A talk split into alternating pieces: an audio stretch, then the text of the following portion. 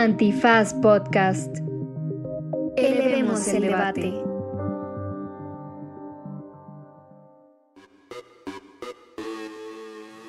Buenos días, buenas tardes, buenas noches, bonita madrugada o cualquiera que sea la situación inmobiliaria en la que se encuentre usted, ya sea en territorio nacional o cruzando las fronteras de este país.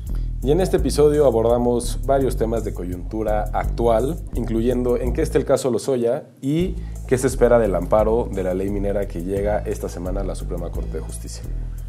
También hablamos sobre la violencia en contra de las y los periodistas de este país, de lo que ha hecho o dejado de hacer el Estado mexicano y también de cómo la sociedad está siendo corresponsable.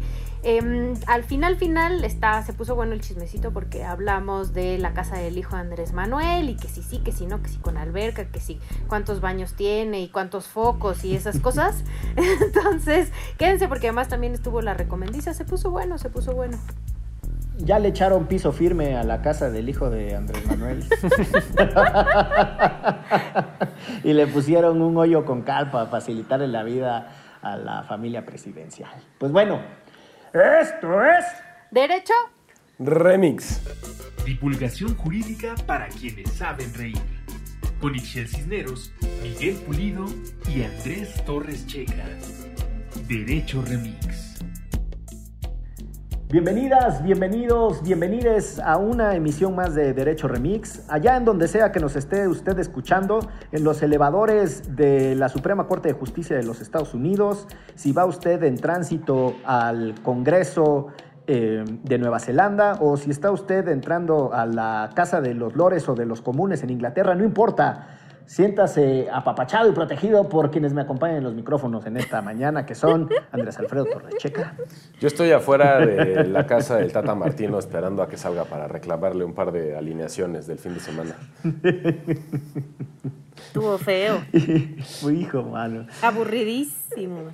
Ixchel, Ángela, Lidia. ¿Cuál va primero? Lidia. Lidia Ángela. Lidia Ángela. Lidia Ángela. Ixchel Lidia Ángela, cisnero soltero, que no sé si tiene que reclamarle a Patrick Mahomes o a quién, porque eh, ella seguramente se hinchó los ojos de ver fútbol americano este fin de semana.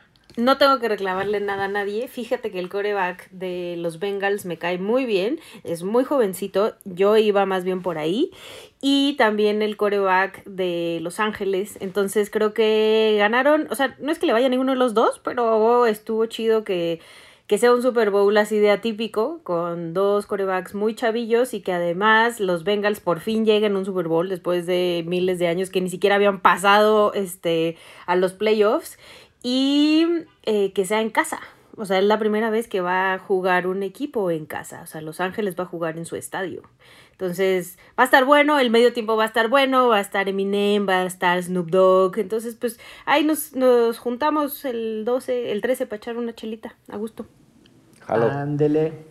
Oye, yo creo que eh, ese fue el primer Super Bowl que yo vi que recuerde como con mucha intensidad, el de los 49ers de eh, Joe Montana contra los Bengals de el Boomer Esiason. Hace cuando el legendario Jerry Rice hizo esa anotación faltando escasos segundos, muy a lo Joe Montana y muy a lo Tom Brady que les gustaba hacer la de emoción se ponen a echar la hueva todo el partido y al final deciden ganar. Así como el Rafa Nadal, ¿no? Todo de pranga dos sets. O como Mahomes también. Lo llevaba Sí. así, así, nada más que este último ya no le funcionó. Ya se le acabó, se le acabó la vaselina. Pues muy bien. Eh, si les parece, vamos a empezar con los eh, temas que nos ha dejado la H Producción, siguiendo la inteligencia colectiva de la sabiduría popular de las hordas, las masas, las muchedumbres, el gentío de personas que escuchan Derecho Remix y que nos pidieron comentar eh, qué diablos está pasando en el caso Lozoya. Pues eso es lo que yo quisiera saber. ¿En qué momento empiezan a rodar cabezas? Es lo que yo quiero saber. Ya nadie entiende nada. Que me explique algún abogado. Eh, ese era el chiste de David Puente, un querido colega eh, de la carrera. Siempre que hacían una pregunta decían, ¿y usted qué haría? Pues fácil, yo le hablo a un abogado. Oigan, este, fíjese que más que de manera particular el asunto de, del caso Lozoya, o sea que sí podemos decir dos, tres cosas sobre lo que está sucediendo, la mentada prisión preventiva, la oficiosa, la que eh, solicita eh, la parte acusadora o los fiscales, etcétera, etcétera. Pero yo creo que eh, el eje de, de conversación sería qué está pasando en los tribunales en donde la política encontró otra arena para seguir su espectáculo. O sea, ya el espectáculo no son solo los mítines políticos, ya el espectáculo no son solo las mañaneras, ya el espectáculo no son solo las apariciones a la Fernández Noroña en tribuna en el Congreso haciendo show de todo. La política terminó llegando incluso a los tribunales a ser parte de su circo. No sé si ustedes tengan esa misma, esa misma percepción. Pues estábamos todos así viendo casi casi cómo aterrizaba Lozoya, eh, cómo lo llevaban del aeropuerto al reclusorio y el minuto Que si a le dio gastritis. Que si le dio gastritis, que se había comido pesado. O sea, de verdad una cosa que sí se volvió, se volvió farandulesco, ¿no? Estaba empachado. Que le tronaran la espalda porque estaba empachado. Sí. Y de repente también, pues se fue desdibujando un poco este caso, ¿no? Digo, entendiendo que los procesos judiciales toman mucho tiempo, son meticulosos y son lentos y no, no es tan rápido ni tan eh, emocionante como puede ser, como lo vemos nosotros a través de series o películas o libros, sino como que toma otro, otra dimensión. Pero sí es cierto que sigo desdibujando mucho el alcance que este caso en teoría debía de tener. Y ahorita lo que, al o sea, lo que inició, perdón, como un caso en el que íbamos a descubrir toda esta red de corrupción que vinculaba a secretarios de Estado, inclusive al, al presidente anterior, Enrique Peña Nieto, ya se está convirtiendo en un, a ver de cuál delito sí podemos agarrar a Lozoya, porque todos los demás en una de esas hasta sale. Sí, ¿no? Y, al- y como dices, el minuto a minuto de, por lo menos en Twitter, de sí, ya se va a ir a la cárcel. No, ya lo van a dejar libre. No, sí que dice el juez que siempre sí. No, que todavía tiene otro delito ahí que lo mantiene en la cárcel. No, que el abogado sale a decir que qué felicidad que ya va a salir su cliente y de repente que sácatelas, que siempre no. Y ahí estamos todos, y también Arturo Ángel todas las mañanas este, haciendo fila para entrar al juicio de, de Lozoya. Eh, a ver, dos cosas sobre lo que está pasando y uno es el, el caso Lozoya podría haber eh, servido en algún momento para hacer una didáctica judicial y para ampliar el entendimiento de lo que sucede en los tribunales que desaprovechamos. O sea, yo recuerdo que justo cuando lo detuvieron en España y que si venía, bueno, primera discusión que podía servir.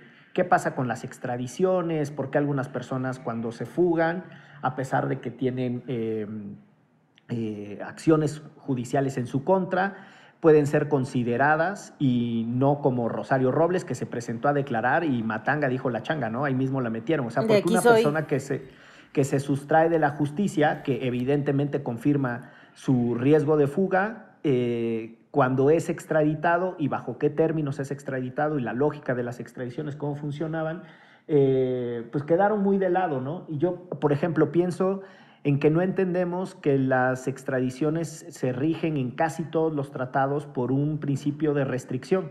Y eso significa que a las personas que traes solo las puedes juzgar por aquellos delitos que eh, formen parte de la solicitud eh, en función de la cual un gobierno entrega a una persona a otro gobierno, aunque sea de su propio país.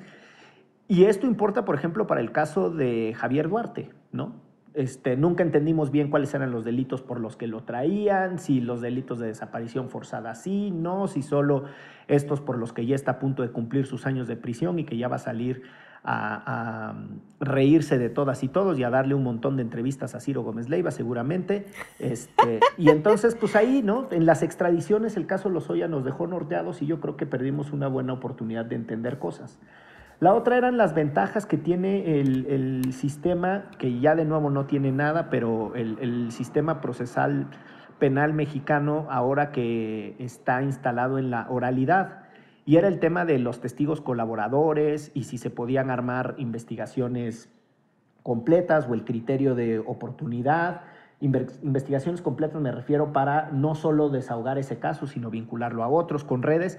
Y ahí el caso Lozoya nos quedó a deber, lo mismo que el de la estafa maestra. O sea, nunca hemos entendido cómo funcionaba la red.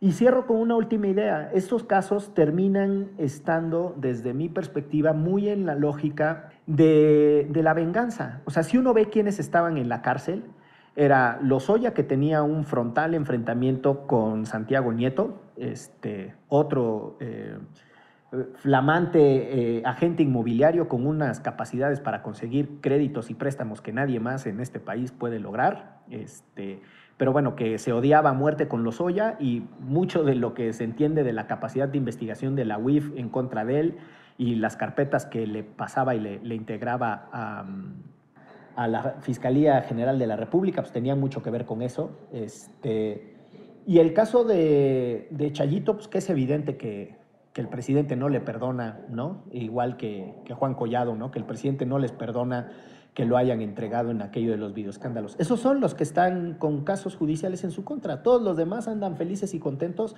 por más que nos digan que robaron y que el aeropuerto era un nido de ratas y ningún otro pinche caso judicializado. Y el de Anaya, obviamente. Exacto, exacto. Está el de, el de Ricky Riquín Canallín, que ya aplazaron su audiencia para el 14 de febrero. San Valentín tiene una cita ahí en el reclusorio. Porque el juez estaba malito, entonces. Porque el juez está malito y entonces pues dijo, después del Super Bowl, que se venga Naya aquí al reclusorio a platicar cómo, cómo se siente y que le pueden aplicar la que le aplicaron a, a Rosario Robles y a Chayito, ¿no? Ahí mismo entambarlo. Pero es también porque es el único yo creo que al entender del presidente, y quizás también al entender de la política mexicana, el único opositor que ahorita más o menos levanta eh, algún interés. Eh, Ay Dios, ¿de verdad? ¿Levanta algo ese cabrón? Yo también creo que no levanta nada. Digo, estamos hablando de que el otro lado tenemos a Palazuelos, ¿no? Como candidato a gobernador de Quintana Roo. O sea, ese es el nivel de la política mexicana. ¡Impresentable! Sí está cañón, pero bueno, Anaya tiene sus videitos y pues, la verdad es que sí, en los chats de tía se mueve y no sé qué. Entonces, no sé, a lo mejor sí López Obrador ve ahí como a una posible... Eh, amenaza y entonces mejor desactivar, desactivar bombas. Están muy chafas las amenazas, ¿no? Peor que el ataque a la selección, perdón. ¿No le daría eso más vuelo? O sea, meterlo al bote, uta, yo sí creo que ahí sí lo haces candidateable tremendo. Sí, pero si no sale. O sea, ¿cuántos años lleva Rosario Robles en la cárcel? sí, no, Y, las, y las chicanas para que el juicio no avance y lo que sea. Lula tenía una frase eh, a propósito del juicio que le iniciaron, lo que le impidió ser candidato en las últimas elecciones en las que ganó Bolsonaro, que decía, si me matan me hacen mártir, si me meten preso eh, me hacen, no, si me matan me hacen héroe, si me meten preso me hacen mártir, si me dejan libre les gano las elecciones. Por ahí así, me puede estar fallando la memoria. Error pequeñín. Por ahí así, pero no tan así. En realidad lo que dijo Lula da Silva fue, si me matan, seré mártir, si me detienen, seré héroe, si me dejan libre, seré presidente otra vez.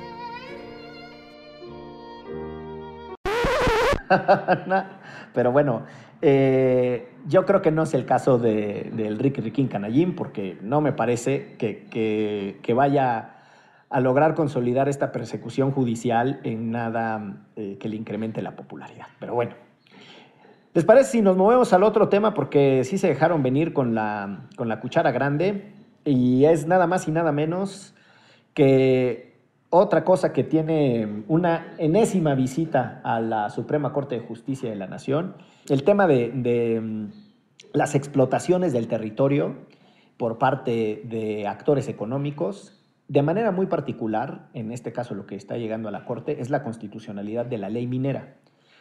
Pero si me permiten, me parece que, más allá de lo que va a resolver y está por, por eh, discutirse en estos días y en esto de los juicios en la Corte, sirven los historiadores, no los profetas, entonces yo prefiero esperarme a que resuelvan para decirles eh, qué es lo que va a pasar y, hacer un poquito de análisis de constitucionalidad.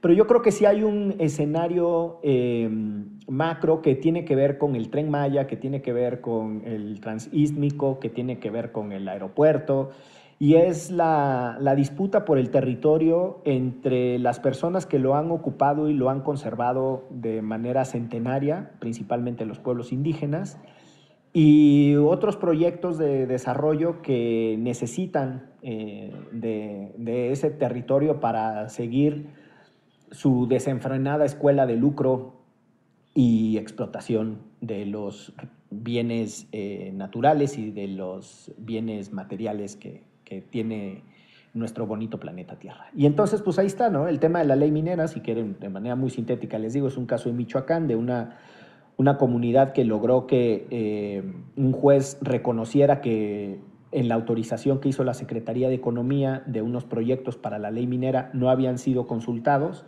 y por lo tanto violaban eh, su derecho a la consulta previa, libre e informada.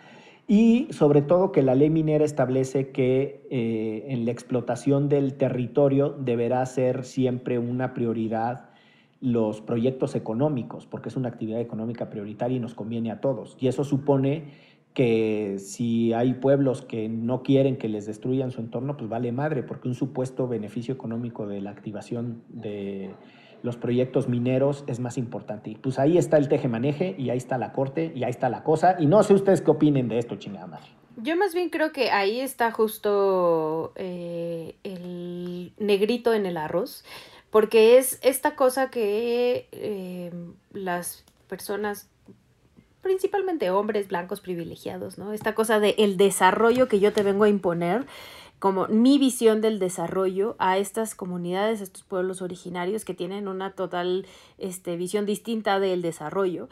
Pero además lo que decías de la consulta previa libre e informada, de ahí es donde se han podido agarrar las, las comunidades y acompañados de algunas organizaciones no solo en el caso minero, sino también en otros megaproyectos, como ya comentabas, donde regularmente no se les informa, ¿no? O sea, el día que se dan cuenta que ya valió madre su territorio es cuando ya tienen ahí un trascabo haciendo un hoyo al lado de su casa, ¿no? Eh, eso pasó con la carretera Xochicuautla, eso pasó con los yaquis, el acueducto, o sea, de la noche a la mañana ya estaba eh, aprobado el proyecto y supuestamente sí se les había consultado cuando realmente no fue así.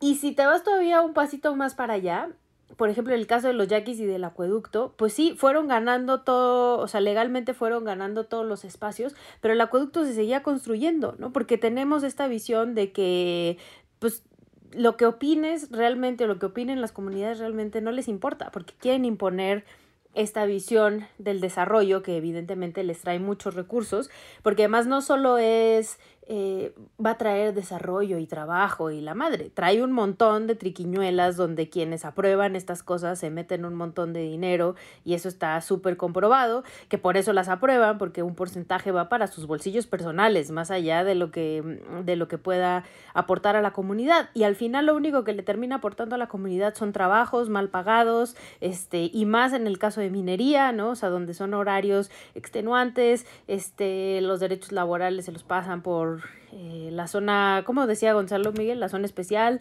Este, entonces, em, es mi forma de decirte, eh, y si no quieres participar, ¿no? Tú eres, tú, este, pueblo originario, comunidad o, comunidad afectada, tú eres el que no quiere el desarrollo, ¿no? O sea, y además todavía te, te tildan de ignorante, de mil cosas, porque este, no concuerda con lo que pensamos que es el desarrollo. Yo, uniendo un poco lo que están, lo que están mencionando, creo que es importante recordar que el año pasado eh, o antepasado, ya en estos años pandémicos uno no sabe en qué año está, eh, ya la Corte había resuelto un tema del eh, amparo de otra comunidad que había llegado a la Corte, que es el amparo de la comunidad más igual en la Sierra de Puebla. Y, y es algo que ya Miguel mencionaba. La Corte determinó en, ese, en esa discusión que la ley minera es constitucionalidad, es constitucional en lo general y por lo tanto no guarda relación directa con los intereses de los pueblos indígenas. Y eso es un problema porque lo que pasa y lo que vamos a ver en esta discusión, a ver cómo es que la, Corte determina, ya lo analizaremos a profundidad más adelante, es que seguramente cuando las comunidades no son consultadas y se viola este, este tratado internacional, que es el 169 de la OIT, las comunidades se podrán agarrar pero porque no fueron consultadas. No tanto porque entren o no entren en relación eh, sus propias visiones de progreso, que es lo que dice Shell con lo que planteen las mineras, porque si ahí está la posibilidad de generar ingresos para el resto de la nación, seguirá discutiendo, se, se, seguirá defendiendo su constitucionalidad. Y eso generará un problema para que cada comunidad siga discutiendo y viendo cómo caso por caso puede defender su territorio. Entonces, vamos a ver qué pasa con esta... Querida audiencia, nuestro locutor está debrayando. Pero no, creo No que es necesario que reporte el problema. En breve lo solucionaremos. La razón esta comunidad. No sé si lo que dije fue demasiado confuso, pero en mi cabeza no lo fue. Está bien, ya estás este, ejerciendo en la práctica de abogado leguleyo 14 y 16. Así que antes de que eh, vayas a empezar a, a hablar jurisprudencia y a decir muchas palabras sobre esdrújulas, yo les propongo que mejor vayamos a una pausa porque los temas que vienen están sabrosos de chisme, de chisme jurídico, de chisme político, de chisme analítico, porque eso solo pasa aquí, que se llama... Derecho, Remix. Sientes que tu vida cambió con la llegada del COVID-19. En la cuarentena de nunca acabar, puedes encontrar un espacio para hablar de esto. Platiquemos sobre cómo nos hemos sentido a raíz de esta contingencia y escuchémonos a través de Spotify. Mi barrio me respalda.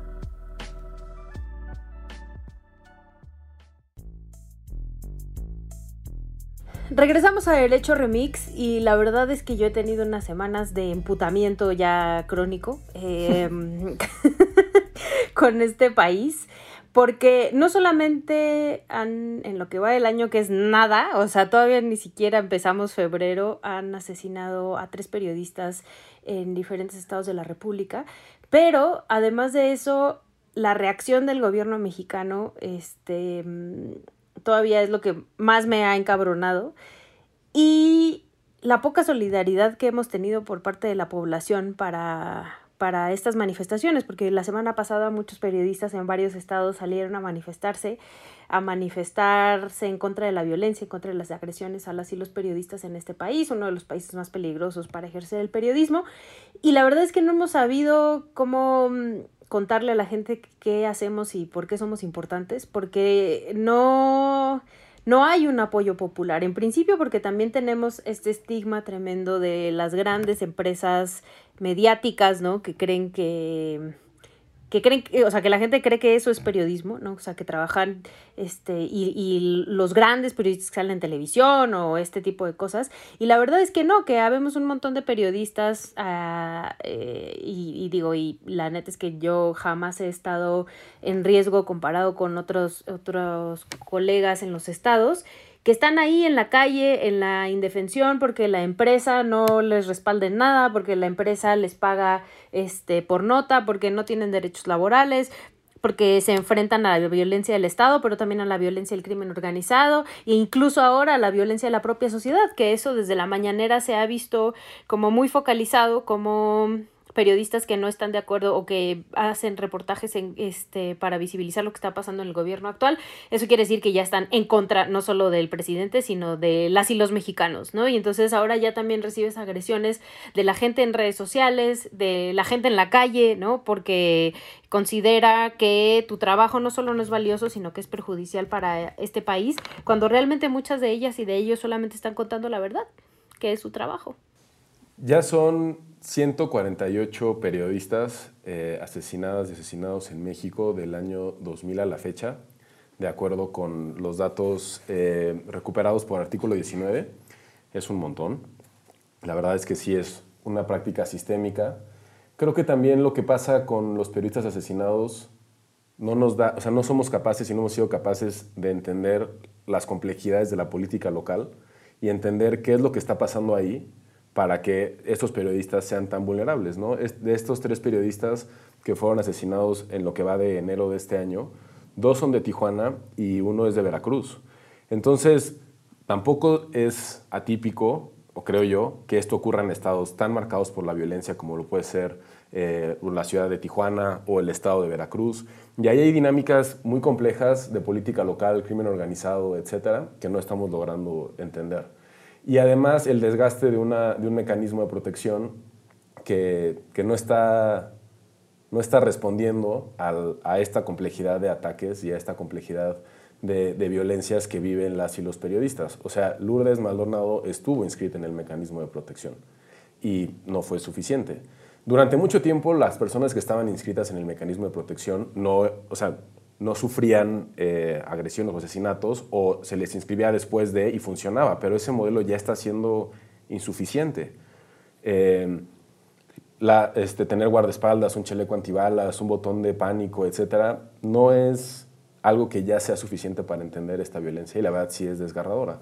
Y nada más lo último que añadiría es que son periodistas los que están en el, en el, foco de esta violencia, pero también un montón de activistas. La semana pasada, Ana Luisa Garduño, una activista de Morelos que, estaba buscando justicia por el feminicidio de su hija, un caso muy similar al caso de Maricela Escobedo, también fue asesinada en su local. Entonces, de nuevo, estados, en este caso Morelos, municipios complicados como el municipio de Temisco, situaciones de dinámica social bastante recrudecidas en la violencia que no estamos logrando entender y no estamos logrando resolver y un mecanismo ya no está siendo suficiente. Sí, yo la verdad es que como Ixchel tengo la tripa así súper apretada, está muy gacho.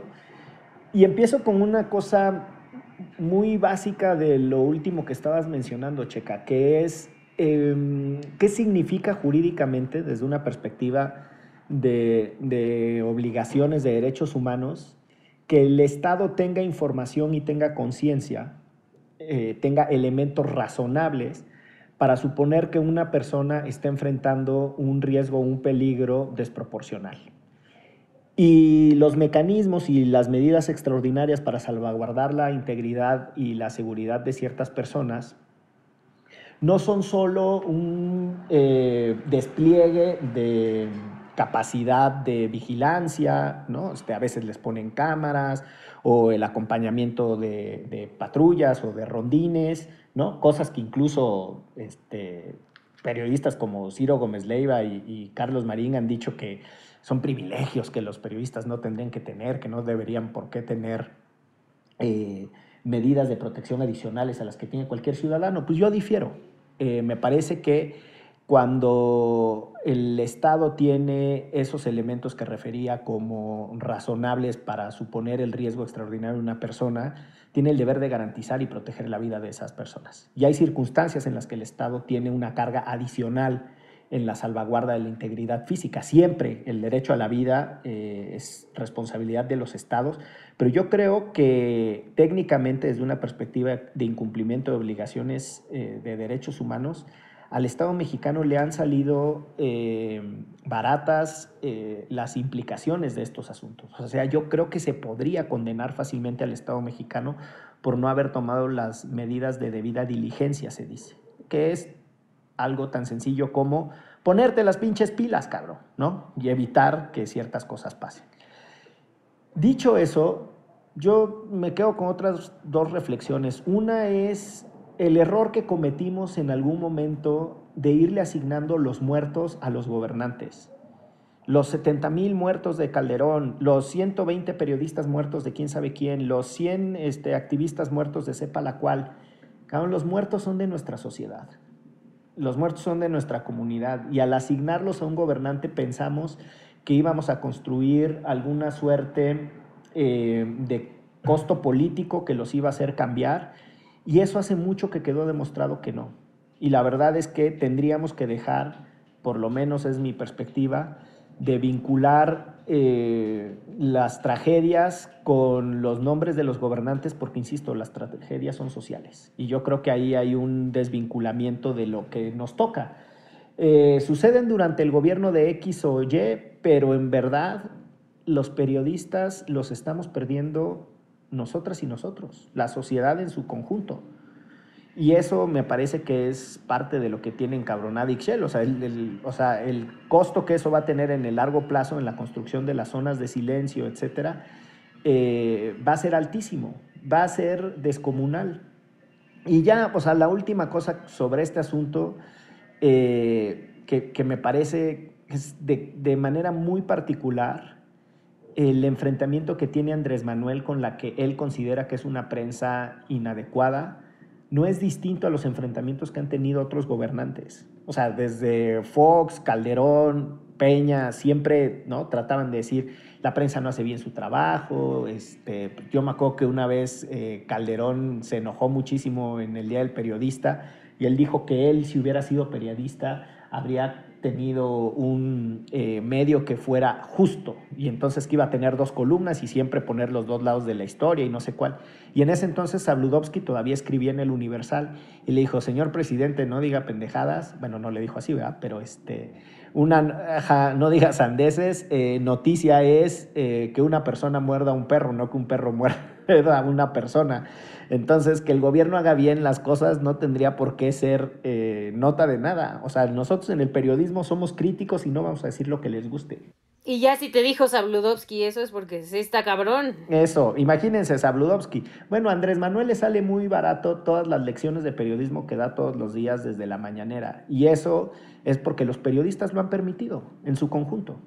¿No? Este, hay, hay, hay un abandono de la defensa del periodismo, perdón yo creo que es distinto, o sea, yo creo que los grandes medios de comunicación eh, son quienes están permitiendo este tipo de violencias que han existido siempre en contra de las y los periodistas, pero las y los periodistas ahorita eh, sí, sí hay una agresión distinta, hay una agresión personal que no existía antes, ¿no? O sea, sí hay, o sea, una cosa es que tú fueras eh, alguien como Jacobo Zabludovsky pudiera ser que alguien te lamentara en la calle y ahora, eh, ahora cualquier periodista que escribe una nota distinta a lo que Andrés Manuel cree que se debe de decir eh, puede recibir este un acoso selectivo en redes sociales, puede recibir un escupitajo saliendo de una conferencia de prensa. Pero de parte de otros periodistas, también hay que decir eso que está ah, horrible. Perdón, pero eso es, o sea, sí, pero la gran mayoría o muchos de los que van a las mañaneras no son periodistas, ¿no? O sea, eso también es verdad, son unos, son personas a las cuales les dieron un smartphone o les dijeron,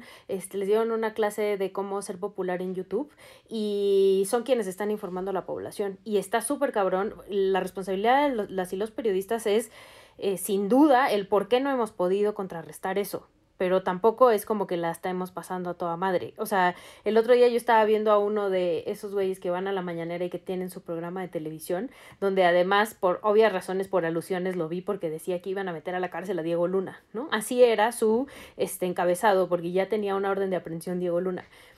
Me aventé, neta, 10 minutos y jamás habló al respecto. Y solo decía, este, solo era desacreditar gente por 10 minutos, inventar madres y decir que todo el mundo era un pendejo y que el presidente era lo mejor que le había pasado en la vida.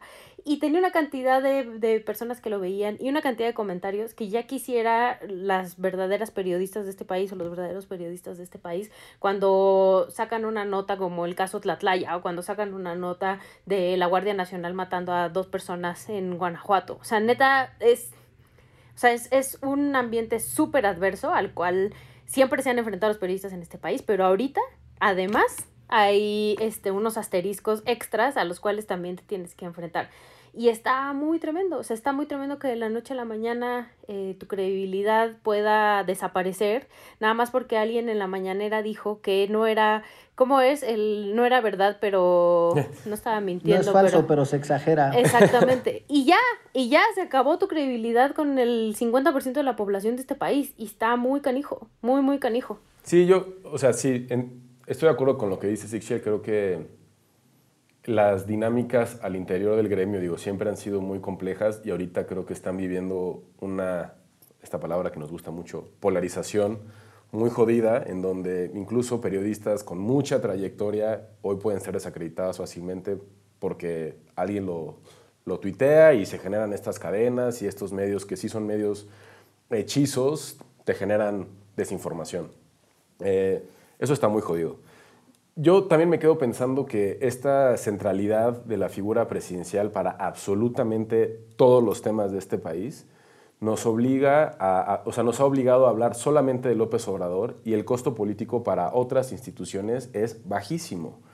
Por ahí Animal Político tuiteaba un poco sobre cómo está la situación de impunidad respecto a las agresiones de, periodistas y dicen que desde 2010 eh, la FEADLE, que es la Fiscalía Especial para Atención a Delitos Cometidos contra la Libertad de, este, de Expresión, tiene alrededor de 3.500 investigaciones por agresiones a periodistas y solo 28 han logrado sentencias. Es un menos del 1% de todos los casos.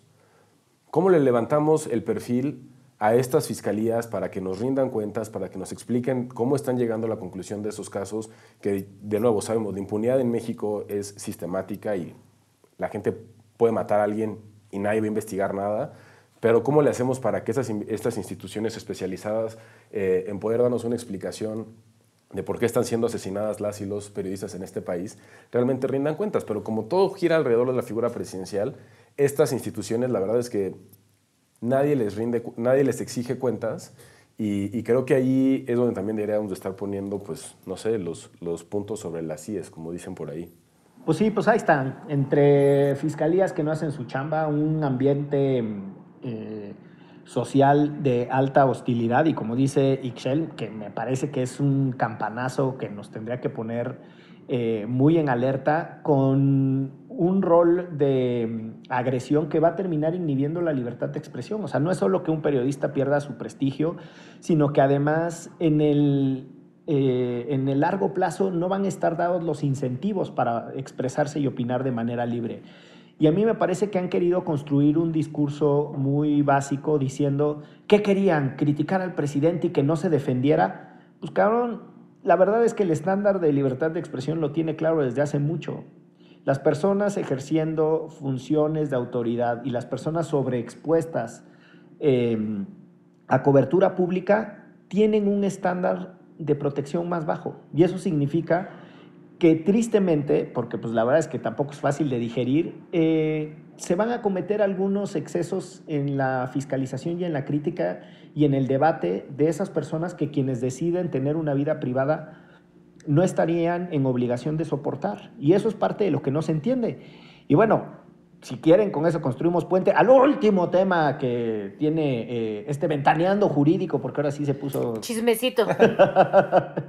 Chismecito que le van sacando eh, sus dotes inmobiliarias al hijo de Andrés Manuel, porque no solo Santiago Nieto eh, se logra eh, aconchavar unas casotas de 12 recámaras y no sé qué, sino también José Ramón López Beltrán, el hijo de, de Andrés Manuel.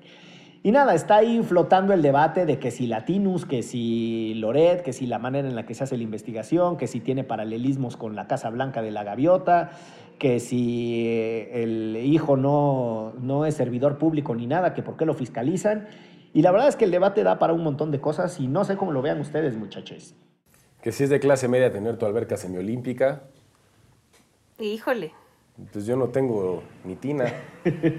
Yo tampoco tengo tina. Tengo un baño para seis personas. O sea, ahí les cuento. Sí, pues no. Bueno, pero pues no, no vives en los suburbios de los Estados Unidos, en donde según leí en varios eh, tuitazos, ese es el argumento, ¿no? Decir, ay, es una casa cualquiera de un suburbio de clase media alta de Estados Unidos. Lo que pasa es que allá se vive mejor.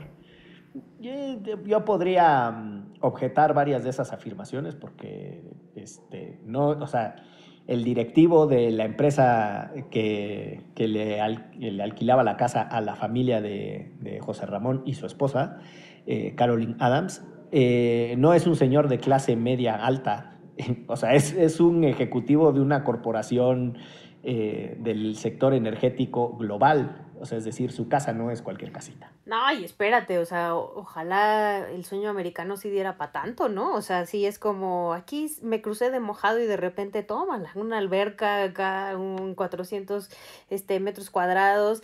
Y yo creo que, honestamente, esto se le revierte al presidente por toda su pues sí, lo que ha salido a decir de la austeridad republicana, el bajarle el sueldo a la gente, el seguir diciendo que él va a vivir toda la vida en su departamento de Copilco y que después se va a ir a su rancho de la chingada. O sea, si no hubiera, o sea, ¿cuántos hijos de presidentes no han tenido este casas incluso esta está, se ve bastante pobre comparada con las de los hijos de otros presidentes, ¿no? Totalmente. Pero es porque esos presidentes no salieron a decir, este, vamos a bajarle el sueldo, nadie puede ganar más de 100 mil pesos en este gobierno, este, el INE despilfarra, eh, yo voy a andar en mi yeta toda la vida, y eh, bueno, en mi suru en una época, luego en mi yeta, luego en mi departamento de Copilco, y es no, güey, eres el presidente de la República y también tus, tus hijos están cercanos al poder, ¿no? Y esto es lo que les está pasando en este momento, em, donde, como decías hace rato, esto es noticia, sin duda, ¿no? O sea, sin duda, y tiene mucho que ver que sea noticia por lo que ha fomentado y lo que ha dicho el presidente. Sí, es una discusión muy interesante sobre dónde están los alcances de la vida privada de un familiar de un servidor público, este, la congruencia con la plataforma política de López Obrador, eh, a qué se ha dedicado el hijo de López Obrador para poder tener un estilo de vida así. Yo, yo siento que también la discusión ha girado mucho en torno a, a, si la casa es o no es una casa de clase media o si la alberca es o no es lo suficientemente grande. Y nos está quitando un poco en lo que yo considero que es el verdadero escándalo, que es el tema de si la casa se la dan a alguien que es un contratista de Pemex. Y ahí es donde estarían algunas de las similitudes con la Casa Blanca de Peña Nieto, en realidad. Y creo que ahí faltan muchas preguntas por responder. Eh, y es donde realmente podría estar un tema de conflicto de interés y de corrupción.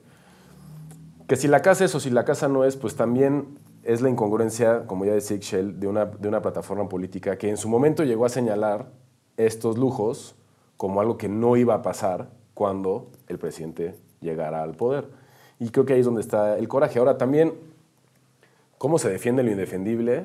Sí es bastante risorio de algunos eh, seguidores y seguidoras de este proyecto político, eh, porque, pues, no sé, parecen hasta patadas de ahogado. A mí me gustaría que nos pudieran dar más explicación los de Mexicanos contra la Corrupción y Latinos, que son los que sacaban este reportaje, sobre los nexos del hijo del presidente con los contratistas del gobierno. Y ahí ver si realmente hay conflicto de interés o no. Una de las cosas que tenía la Casa Blanca era la extraña forma de adquisición, a nombre de quién estaba la casa, quién lo ocupaba, etc. Segundo, que el contratista del gobierno era amigo directo del presidente y de Luis Videgaray y que él gestionó de manera personal los créditos y las entregas de los inmuebles. Eh, el contratista del gobierno, que es Baker Hughes, es una corporación global y no es, en ese sentido no tiene eh, la misma estructura de, gobierno ni de gerencia que tenían las empresas. ¿Cómo se llamaba el cuate este? este Hinojosa Cantú. Hinojosa Cantú, ¿no? Este, Armando Hinojosa Cantú. Pero bueno, eh, yo creo que las preguntas están ahí y justo son las cosas que el buen periodismo tendría que profundizar o explicar o aclarar. No tengo mucho que agregar, a mí me parece que adicionalmente a lo que ustedes han señalado de manera muy contundente, Ixchel, de que eh, el presidente prometió él tener una austeridad republicana. Yo creo que también se eh, dio la licencia de decir, y además ahí están sus tweets y sus declaraciones, que el lujo en el que vivían esas personas era inmoral. Y recurrentemente él dice que está mal la gente que solo quiere el dinero y las comodidades y que lo que importa es la transformación. Y ahí sí, o sea, desde ese paradigma, pues si él repudia tanto el lujo y dice que está mal y que chihuahua y que el dinero no sé qué, pues cada que eh, su entorno más íntimo tenga un nivel de vida holgado o bastante por encima del promedio nacional, es más, esto es muy recontra por encima del promedio nacional, pues es evidente que va a irritar a la gente, ¿no? O sea, le van a decir, pues saque la misma conclusión calenturienta que usted sacó cuando pasaron las fotos de la casa de Anaya, ¿no? Cuando sacaron las fotos de la casa de Anaya decía, eh, como dicen los abogados, esto eh, genera prueba plena de su eh, inmoralidad, ¿no? Y de que eran unos rateros. Pues ahí está, cabrón. O sea, sobre su mismo estándar se le está juzgando. Y para mí eso sí es triste. O sea, lo digo en serio, porque baja el nivel del debate y, pues también le, le pone muy fácil las cosas a un, a un periodismo de escándalo que no sé si es el que nos tendría que interesar, pero bueno, cada quien sabrá qué consume, cada quien sabrá qué debate. Yo, como Ixchel lo dice, coincido en que es noticia, evidentemente es noticia, pero pues, eh, pues ya, ahora que Checa tenga su casa con su alberca semiolímpica y su patio de 400 metros de chelagüera para ir a echar la cáscara y la carne asada, que se arme la pachanga. Pero mientras tanto, vámonos a la recomendiza, muchachos, para despedir este derecho remix con mucha, con mucha enjundia, muy bonito. Yo nomás pido dos baños, ¿eh? No necesito una alberca. Ni siquiera tiene que tener tina. Me conformo con eso. Con que me adicionen un hoyo con cal, una letrina. Exacto, que no llegue Tiago. Quiero hacer pipí cuando te estás bañando. Ya con eso lo hacemos. pues muy bien. ¿Qué traes, ¿Qué traes para recomendarle al gentío de gente, checa? A ver, afloja. Y ando bien flojo en, recomendaciones porque he estado viendo en o sea, he estado maratoneando un par de series que me tienen picadísimo, que es la de Succession que ya recomendaste tú en algún momento y la de Better Call Saul, que ya recomendé en algún momento, pero una que tengo en la lista de espera que quiero ver, pero cuando termine de ver todas, porque si no pues, se te junta todo, es una serie, una serie coreana que acaba de sacar Netflix, que es una serie de terror de zombies. Este, y esta serie de, Netflix acaba de, de, superar como, en su momento el juego de Calamar, que también era una serie coreana que rompió ahí varios récords. Eh, acaba, de, acaba de romper los, eh, los récords de esta semana que salió y se llama eh, Estamos Muertos. Y es como unos adolescentes en una, en una preparatoria y zombies y ya, y son mis series favoritas. Entonces, si alguien la empieza a ver por estos días que yo la empezaré a ver, las, la podemos comentar con mucho gusto. Muy bien. Yo como pues sí, como no voy al cine más que para puras cosas infantiles, les voy a recomendar una que me gustó muchísimo. O sea, de por sí me gustan las caricaturas, la verdad, tengo que aceptarlo. Este, quienes me conocen saben que soy muy fan de Bob Esponja, pero en este caso les voy a recomendar Sing 2 porque yo personalmente alucino las este, películas, eh, ¿cómo se llama cuando están, cuando tienen mucha música y siempre son como cantadas musicales. Este, alucino las películas musicales, pero en Sing 2, la verdad es que todas las rolas son tan buenas que terminas casi bailando con los con los muñequillos, la elefantita y la cochinita y todo. Y está bien bonita, de verdad eh, se los recomiendo, creo que ya va a estar en alguna de las plataformas, todavía la pueden alcanzar en el cine. Em, habla mucho, pues sí, de... Eh, la solidaridad, de la muerte, de cosas bien padres que está muy bonito que se las empiecen a contar a las infancias desde ya.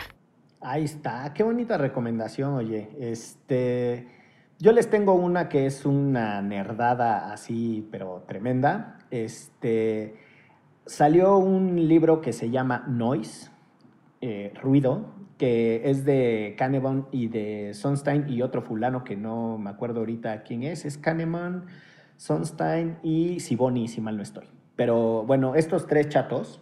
Eh, Kahneman tiene un libro que se llama Piensa rápido, piensa lento, eh, que, fue muy famoso, y Sonstein hizo otro libro que se llamaba Nudge, y también ya he hablado en otro momento de este señor, que es muy interesante.